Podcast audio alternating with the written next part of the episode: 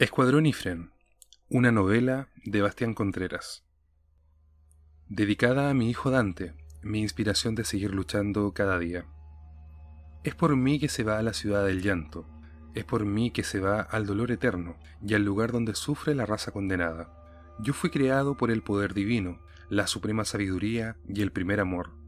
No hubo nada que existiera antes que yo. Abandona toda esperanza si entras aquí. Dante Alighieri, La Divina Comedia. Capítulo 1. Al fin sucede.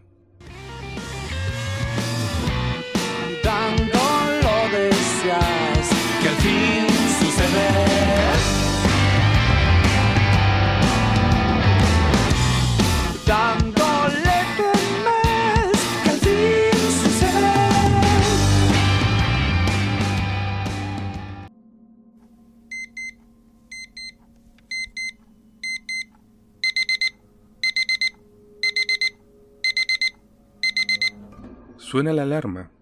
Estoy estirado de la cama e intento mover las latas de cerveza para apagarla. Son un cuarto para las seis de la tarde. Me levanté para abrir las cortinas azul oscuro de la pieza, que me mantienen en penumbras. Comienza a atardecer en Viña del Mar. El cielo anaranjado se ve oscurecido por algunas nubes que crean un paisaje conmovedor. Abrí las ventanas para poder ventilar. Tomé la toalla que estaba a los pies de la cama y entré a la ducha. Ya estábamos a viernes y mi semana comienza hoy. Todos los viernes tenemos reunión con el equipo de la iglesia. Iris me había llamado durante la semana para hablar de un caso que llegó al correo electrónico. Solo mencionó una mujer, quien relata que su marido había cambiado durante los últimos días. No me dijo más. Ya estoy algo aburrido de las falsas alarmas de personas que acusan a sus parejas de estar embrujados y resulta ser una simple infidelidad. Para eso, mejor que llamen a un detective privado y no nos hagan perder el tiempo a nosotros. Cuando comenzamos con el equipo de investigación paranormal en el año 2009, hubo casos muy interesantes. El padre Cross siempre dispuso casos que fueran grandes desafíos, hasta la gran limpieza. Muchos de los investigadores fueron llamados a retiro por sus faltas de ética y quedé yo a la cabeza, por lo que comencé desde cero. El padre Cross me siguió acompañando, pero solo como guía, ya que luego de su nombramiento como vicario general en la diócesis de Valparaíso, ya no tiene el mismo tiempo de antes. Hoy simplemente siento que solo somos piezas de ajedrez de la iglesia. Tal vez solo nos quieren mantener ocupados, para no investigar casos donde se esconden los verdaderos demonios. Al salir de la ducha eran las 6.10 de la tarde. Limpié el espejo del baño y veo esas ojeras que cada día se tornan más oscuras en mi rostro. No me he afeitado hace meses y el pelo desordenado. Iba a cepillarme los dientes y aplicar antitranspirante. En eso encuentro en el mueble donde guardo los desodorantes una botella de whisky Fireball. A casi terminar. La terminé de beber y voy a la radio a reproducir el disco Fuerza Natural de Gustavo Cerati. Aún me quedaban 15 minutos antes de salir rumbo a la iglesia. Son días como este en los que me encantaría desaparecer. Terminé de vestirme en el living, jeans negros, polera negra y polerón del mismo color. El reloj marca 10 para las 7 de la tarde. Llegué a la iglesia y voy rumbo al salón. Por la hora, es que me imagino que solamente han llegado Iris y Nikolai. Ambos han sido pareja por cerca de 8 años. Con Nikolai hemos sido amigos desde los 7 años. Nos conocimos en el colegio. Luego nos separamos por un tiempo, ya que él cambió a la escuela de tripulantes de Valparaíso. Pero cuando nos reencontramos, luego de casi tres años sin vernos ni hablar, yo ya lideraba el equipo, y fue cuestión de tiempo para que los reclutara a ambos. Antes de entrar, sostuve con mi mano la manilla de la puerta metálica con la pintura gastada de color gris azulado. Respiré profundamente y entré. Muy buenas tardes, equipo. ¿Y qué tienen para mí? Miré a Iris que estaba sentada a la cabecera de la mesa, que es mi lugar. Ah, sí. Se pone de pie mientras abre su mochila de color morado y saca una carpeta transparente. Lo bueno de trabajar con amigos es que saben que me gusta la teatralidad y la formalidad. Veamos. Bla, bla, bla, bla, marido raro, bla, bla, bla, bla, no duerme, llega tarde. mm, perdón, pero solo veo síntomas de una infidelidad aquí. Y tú sí sabes de eso, dice Lucy mientras cierra la puerta del salón. Lucy y yo tuvimos una relación por cerca de siete años. Lamentablemente todo terminó abruptamente. Hasta hoy en día no entiendo lo que sucedió. A pesar de ello, siempre trabajamos en equipo y sigo confiando en ella, ya que del grupo es quien más me conoce. Miren quién se digna a llegar, y como siempre tarde. Odio la impuntualidad, y hay veces que creo que Lucy lo hace solamente para molestarme. ¿Ya me extrañabas, querido? Con una sonrisa marcada en el rostro. La verdad es que sí, extrañaba ver algo realmente terrorífico. Gracias por alegrarme el día. Yo igual te quiero enfermo. Lucy comienza a tomar su lugar en la mesa en la otra cabecera. Muy bien, podemos volver al trabajo, dice Nicolai algo aburrido de nuestras discusiones. Iris, envía un mensaje de regreso y dile que no iremos. No quiero seguir espiando discusiones de cama. Sebastián, ¿de verdad? Vamos, ¿vas a ignorar un trabajo luego de meses? Lucy comienza a levantar sus manos. Prefiero tener pocos trabajos, pero buenos, que mucha basura. ¿Pocos? No tenemos nada. ¿Dónde quedó el gran e imparable Sebastián Ifrian? Lucy siempre usa esa técnica. Ah, está bien. Cuando comenzamos a ver el caso, llega Moisés corriendo al salón, agitado. Lamentablemente tenemos que trabajar con este tipo. En algún momento fuimos inseparables, un gran equipo, pero luego me enteré de sus vínculos con un viejo investigador que intentaba sacarme del equipo, y dejé de confiar en él. En su vida ha tenido varios intentos de acercarse a distintas religiones, pasando prácticamente por todas. Al parecer la Iglesia Católica le brinda mayor confort. Perdón, eh, acabo de salir de la universidad. ¿Hicieron la oración? pregunta muy preocupado Moisés. Luego, estamos ocupados ahora, respondí, luego de revisar mi teléfono y ver que ya iban 30 minutos de retraso. Ya, ¿y qué hay de nuevo? pregunta nuevamente Moisés. Pues lo mismo de siempre, infidelidades, responde Lucy. Ah, bueno. Moisés toma asiento mientras intenta intervenir con sus mensajes de sacerdote frustrado. Iris me muestra en su iPhone un mapa de la zona. La verdad no lo entendí mucho. El lugar donde queda la casa de la muchacha no está lejos, solo a unos 20 minutos caminando. Nicolai se para y abre el mueble de madera a un costado del salón, donde supuestamente guardamos las herramientas mágicas. Eh... ¿Y las herramientas mágicas? Pregunta Nicolai mientras sostiene una de las puertas caídas que le faltaban algunos tornillos a las bisagras. ¿Acaso te olvidas? ¿Que Lucy e Iris les dio por ordenar y las herramientas mágicas las tiraron a la basura? Y tú comenzaste a utilizar ese mueble para poder guardar pelotas de fútbol, paletas de ping-pong y un termo para poder tomar café? Le respondí mientras tomaba una de las pelotas del Hamburgo, a medio inflar que estaba en el suelo. Pero guardé esto. Nicolai saca del mueble la Imalent M18, una linterna de 10.000 lumens. ¡Wow! Sin ti no podríamos tener una linterna que provoca incendios y que además robaste. Gracias, Nicolai.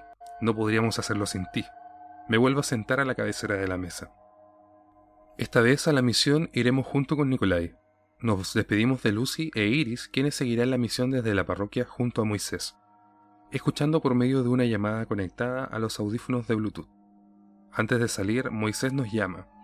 Nos hace una oración de protección para que Dios guíe nuestro camino. En el momento que empieza, solo puedo pensar cómo comienza a dar la lata, cuántas veces habla de las veces que sintió a Dios durante el día, mi cabeza se pierde en ese momento. Al salir, Iris nos recuerda que la mujer se llama Isabel y que Lucy será quien avisará que nosotros vamos en camino. Durante el camino solamente hablamos de fútbol y de lucha libre. Es lo mejor para poder distraernos frente a una posible misión. Antes de llegar a destino, saqué de mi bolsillo mi medalla de San Benito, que me obsequió el Padre Cross.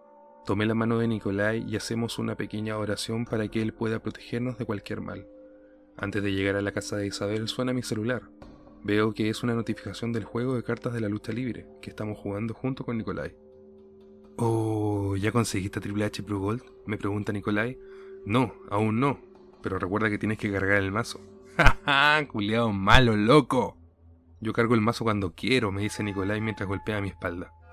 Al llegar a la casa construida totalmente de madera, algo muy raro por el sector, aparece una joven de unos 25 años, morena y de pelo negro.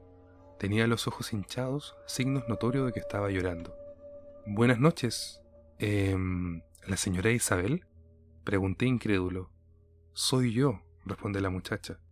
Somos el equipo paranormal. ¿Podemos pasar? pregunta Nicolai. Sí, están en su casa. Isabel nos invita a pasar a la casa, con la que quedé impactado por la cantidad de antigüedades navales que tenía. Si fuese mi casa ya tendría una cerveza en la mano, respondí mientras Nicolai me daba un pequeño empujón. En ese momento siento un susurro en el oído. ¿Cerveza? ¿En serio? Lucy me hablaba por el audífono Bluetooth, ya había olvidado que lo tenía en el oído. Nicolai comenzó la entrevista.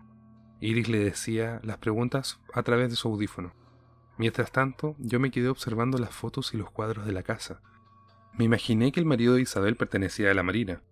De la entrevista logré escuchar que su marido había comenzado a asistir a una reunión el jueves en la noche, y desde ese momento comenzó a estar raro.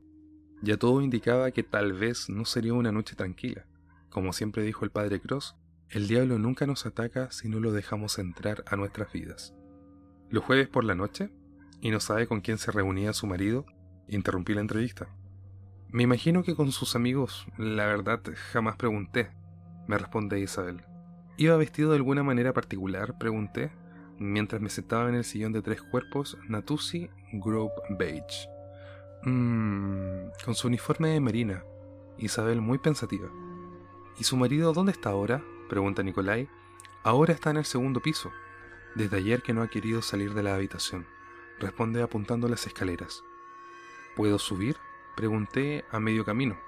Sí, claro, eh, no hay problema. La joven iba con la intención de subir conmigo. Eh, Isabel, ¿no tendrá algo para comer? Nicolai la mira con cara de perro hambriento, seguido de un rugido de su estómago. Eh, sí, claro, pasemos a la cocina.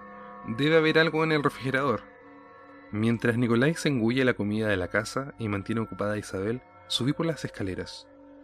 El ambiente se tornó frío y comencé a escuchar una leve respiración en mi oído.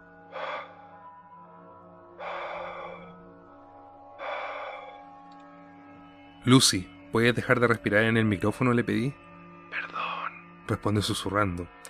Al entrar, el marido de Isabel estaba sentado sobre la cama, una cama Super King, mirando fijamente el televisor de 43 pulgadas con la pantalla gris y el mensaje sin señal. Me percaté que comenzó una cuenta regresiva en el televisor. Me senté junto al hombre y pasé mi mano frente a sus ojos, pero no hubo ninguna reacción. Saqué mi medalla de San Benito, la puse en su frente. No hubo reacción. Está limpio, dije, por el micrófono y escuché un suspiro de alivio al otro lado de la línea, cuando veo que el televisor y el contador estaban en 10 segundos. Me acerqué al aparato, pasé mi mano por la pantalla y ésta se apaga. El contador había llegado a cero. La habitación quedó oscura. Busqué rápidamente mi celular para poder iluminar la habitación. Al sacar el celular me doy cuenta que el cable de corriente del televisor estaba cortado. Tomé el cable y vi que las puntas estaban quemadas. Apunté con mi celular hacia el hombre, el cual ya no estaba. Nicolai, tenemos algo. A lo lejos se escuchan los pasos subiendo por las escaleras. Cuando las sombras estaban muy cerca de la puerta de la habitación, la puerta se cierra de golpe. Y la temperatura comienza a descender abruptamente.